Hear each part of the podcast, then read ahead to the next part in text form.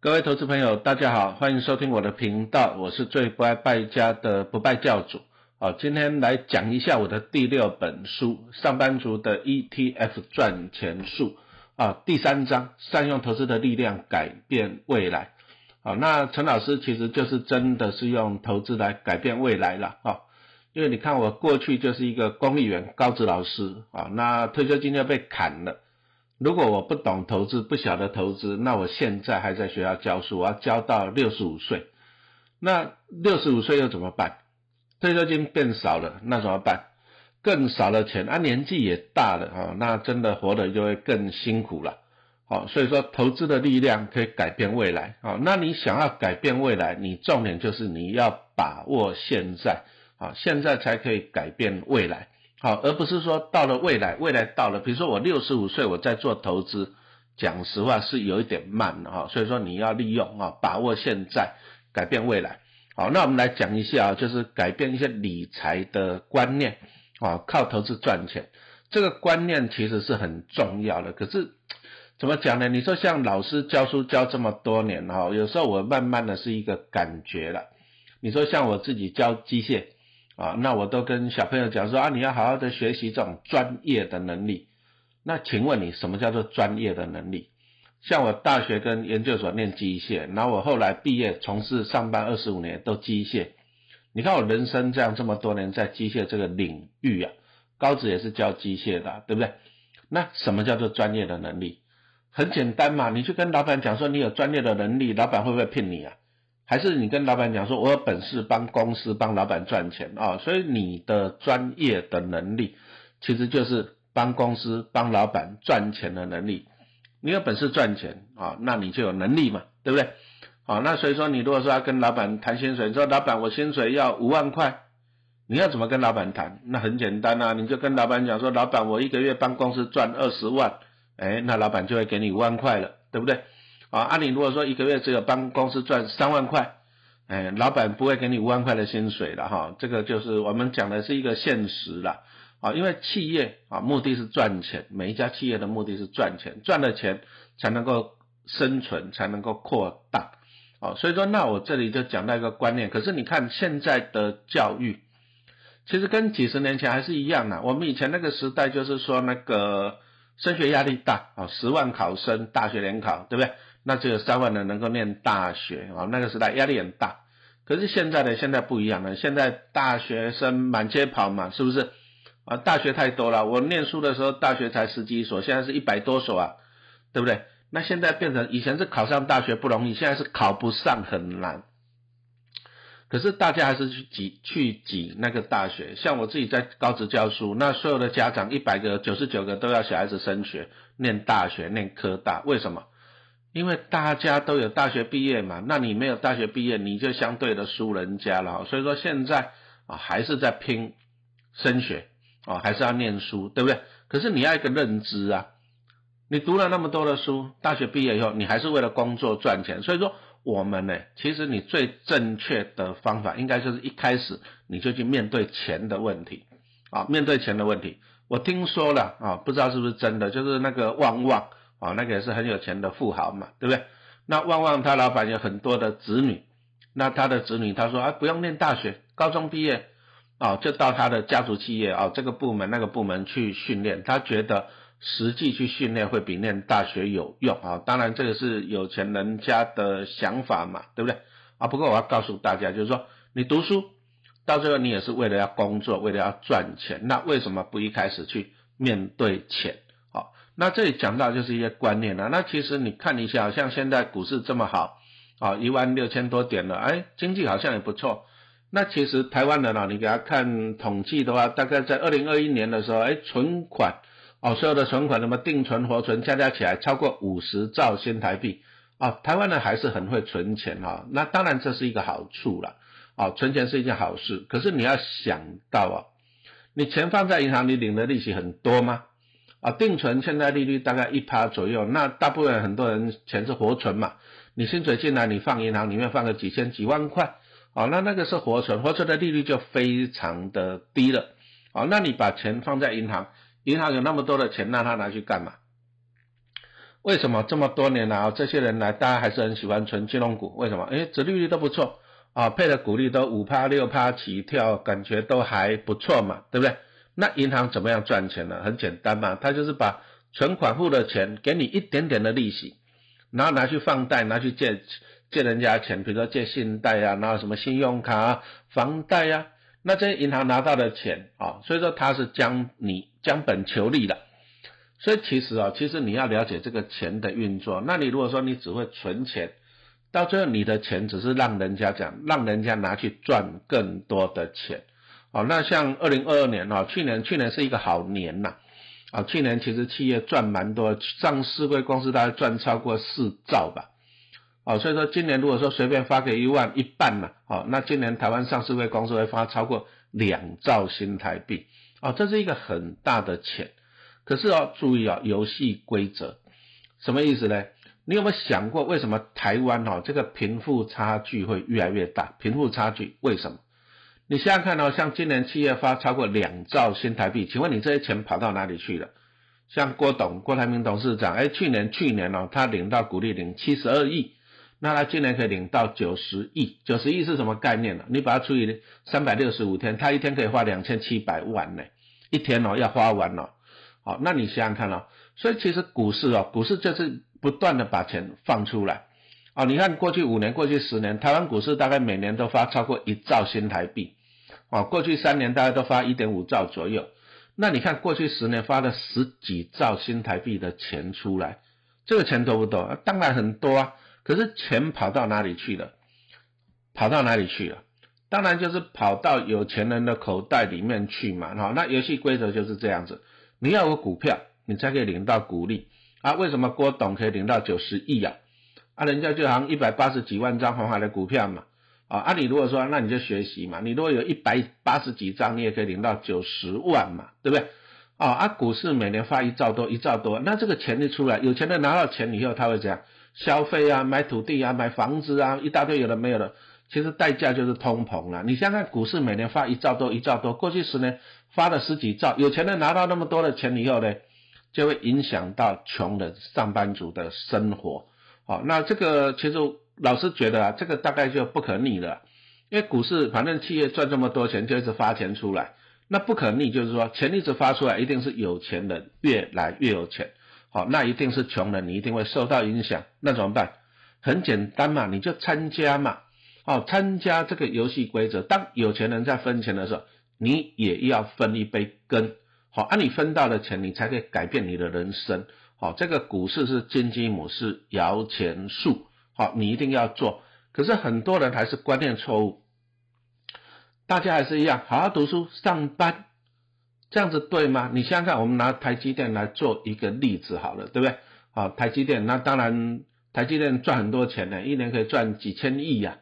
你看，像台积电现在股本资本的大概两千五百亿，好，那今年有机会赚三个股本，那表示呢，台积电今年会赚超过七千亿哦，赚超过七千亿，那恐不恐怖？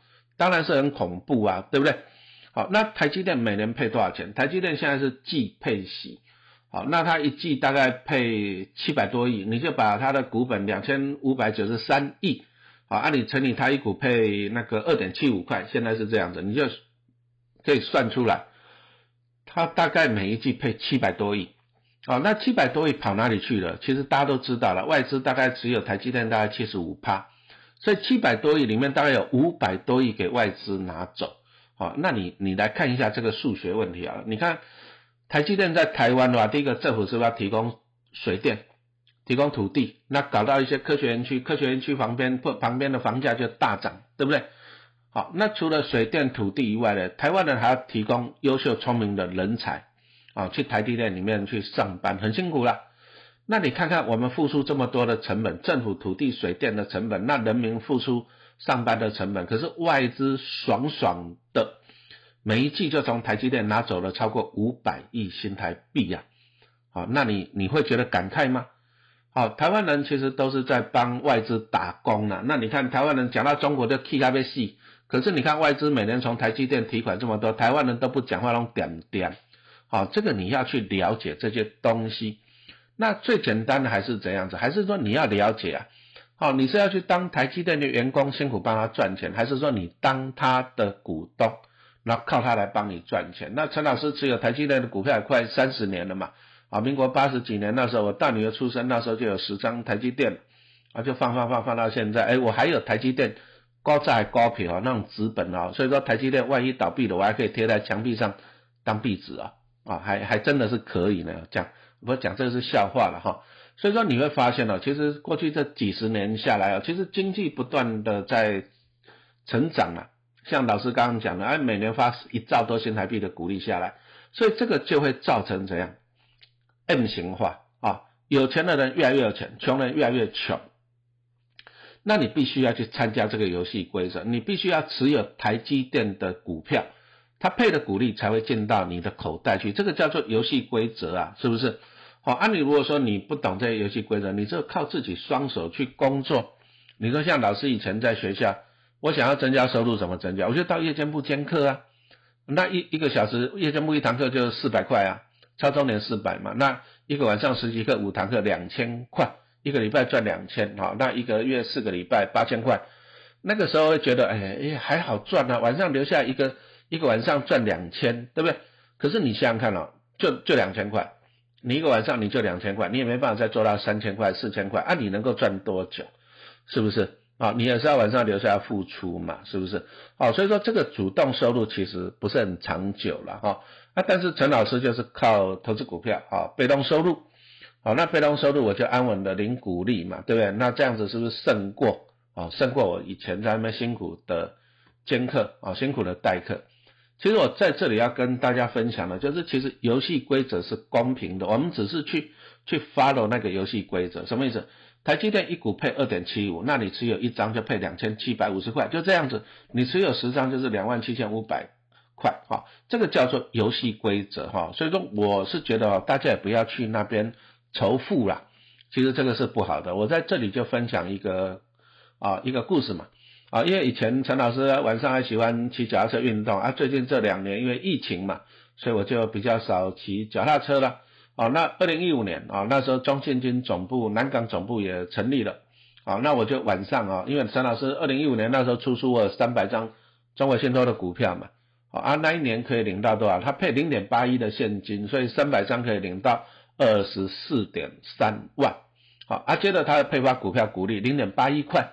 一张股票配八百一十股，那我有三百张就可以领到二十四点三张，好，那还不错吧，对不对？好啊，所以说我那时候晚上啊，晚上我就骑脚踏车去从北头骑到南港嘛，哦，骑个一个多小时运动嘛，对不对啊？为什么骑晚上比较凉爽呢？夏天，好，那骑过去以后呢，哇，晚上九点多抵达，我就看到哇，那个灯火通明呢，我就很开心啊，员工还在帮帮我赚钱呢。啊啊，我就拍照上传粉丝团跟大家分享嘛。我就粉丝团就那边写，哇，今年领到现金二十四点三万，啊，平均一个月可以领到两万，加薪了。那股票又配二十四点三张，平均一个月两张，啊，两张以现在来算大概五万块，哦，那所以说我现金领两万，股票领五万，那这样加起来，哇，一个月七万块，啊，我就很开心啊，我在粉丝团跟大家分享。啊，陈老师什么事都不用做，啊，就骑脚踏过脚踏车过去看中信金的总部，我一个月就领到七万块啊，那员工还在辛苦加班呢，很辛苦呢，他的薪水搞不好还没有七万块呢，哈，那我主要是要跟大家说明一个叫做被动收入，我零股利就是被动收入，好啊，你如果说员工呢，你上班辛苦就是主动收入，好，那粉丝团分享后呢，就一些酸民了，哈，就他们讲说啊，不公不义啦。啊，人家上班族做的要死，一个月领不到七万块。啊，你什么事都不用做，你骑脚踏车过去，啊，一个月领七万块，鼓励不公不义，不公不义。好，啊啊，请问你有什么叫做公平正义？有什么叫做公平正义？你告诉我，对不对？啊，蔡英文每次选举都说他是公仆，哎，他做的空军一号到处飞，薪水领那么高，权力那么大，啊，你做的要死，你上班族做的要死，啊，你薪水领多少？你怎么不去跟蔡英文讲不公不义？你去跟蔡英文讲不公不义，他会怎么跟你讲？啊，你也可以来选总统啊，你选得上你就就有啊，所以你了解了嘛？什么叫公平正义？游戏规则是公平的啦，这样清楚了吧？好，所以说不要在那边一天到晚在那边靠腰什么不公不义的，对不对？通常靠腰这个都表示说你就是懒惰啊。你如果说有本事，你也去存三百张股票，你领股利，但是你做不到，所以你只会靠腰。那你有本事你去选总统，你选得上，权力在在你身上嘛，对不对？空军一号随便你随便你飞嘛，啊你就是做不到，所以你只会靠腰。其实这都不对的，懂吧？你靠腰别人啊，啊你自己不会增加，你反而应该看到别人成功，那你去学习，哦这个才是对的。那陈老师投资股票，我也是单风险呐，对不对？啊我持有几百张股票，那万一股市不好嘞，那跌下来也是很恐怖啊。那万一公司倒闭嘞？我也是去承担那个投资的风险嘛，对不对？好，按你如果上班族，你中现金的员工呢，你没有承担的风险呢？公司倒闭有没有关系？公司赔钱有没有关系？你薪水照领嘛，你没有影响嘛？啊，但是我们是经营者，我们是股东，我们就要承担那个风险哦。所以说，其实每个人承担的是不一样。但是我一直强调，你羡慕人家，那你还不如你就自己去做哦，这个才是最重要。所以我那时候我也在粉丝团分享，好了，你如果说你你今天不爽，我这样领鼓励，对不对？按你上班做的要死，那很简单嘛，你也可以去买，比如说中信金的员工，你也可以去买三百张玉山金的股票，可不可以？可以哦。啊，你晚上十点你就骑脚踏车去玉山金的总部，然后看到灯火通明，然后看到他们在帮你赚钱，那你也很爽，可不可以？可以。啊，因为游戏规则是公平的哈，自由经济就是这样子，游戏规则是公平的哈，所以说我们来做一个总结啦。其实啊，其实你的观念决定你的未来。如果你只会辛苦的上班工作赚钱哈啊，当然是稳定了啊，但是呢，你就永远只有领那么多的钱啊，但是你如果说你肯学习投资，好，那你利用被动收入，当然你要承担投资股票的风险，这个是一定的哈。没有不劳而获，也没有稳赚的，股市没有稳赚的，但是呢，你得到的回报可能会怎样？会更多。好像陈老师现在都不用上班了嘛，对不对？中信金、元大金、台积电哇，一天到晚给我鼓励，我就不用上班了。啊，当然这个也不是天上掉下来，这个是我过去二三十年努力累积的成果哈。所以说我今天是跟大家分享了，就是有钱人为什么会越来越有钱？因为股市。啊，每年都发一兆多、两兆多的新台币下来，那你如果说你不参与这个股市，那有钱人一直领到钱，一直领到钱，他去炒楼、炒房地产、炒炒炒，炒到最后呢，受到通膨影响的其实是一般的平民上班族。好，那你就要讲，你要去 follow，，你要去加入这个游戏。好，那股市每年在发一兆多、两兆新台币的时候，你才可以从里面怎样子呢，分到一杯羹。好，这样子清楚了吗？哈，你要去参与这个游戏，那这个游戏的好处才会到你的身上。好，那我还是觉得大家不要在那边就是只会抱怨了。我们存股票，我们付出也很多，哦，舍不得吃，舍不得用，哦，舍不得花钱。那买进股票还在跌啊，那心里面煎熬也是很多。好啊，但是我们坚持对的方式，坚持了十几二十年，我们就得到了回报。好，所以说你看到别人投资成功了，讲实话，你也不要去骂人家什么不公不义怎样讲，不需要。好，你反而你要去要求自己。啊，我相信你也可以做得到。好，讲到这里，啊，谢谢大家的收听。